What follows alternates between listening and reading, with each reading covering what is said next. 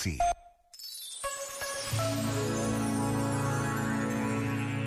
Sobre a relação entre a Igreja e a cultura, escreveu Jorge Vemans. Cabe à Igreja interrogar a cultura e as artes com aquela pergunta inquietante de que queremos ser alvos ou curados, propondo a convicção de que ninguém se salva ou cura sozinho.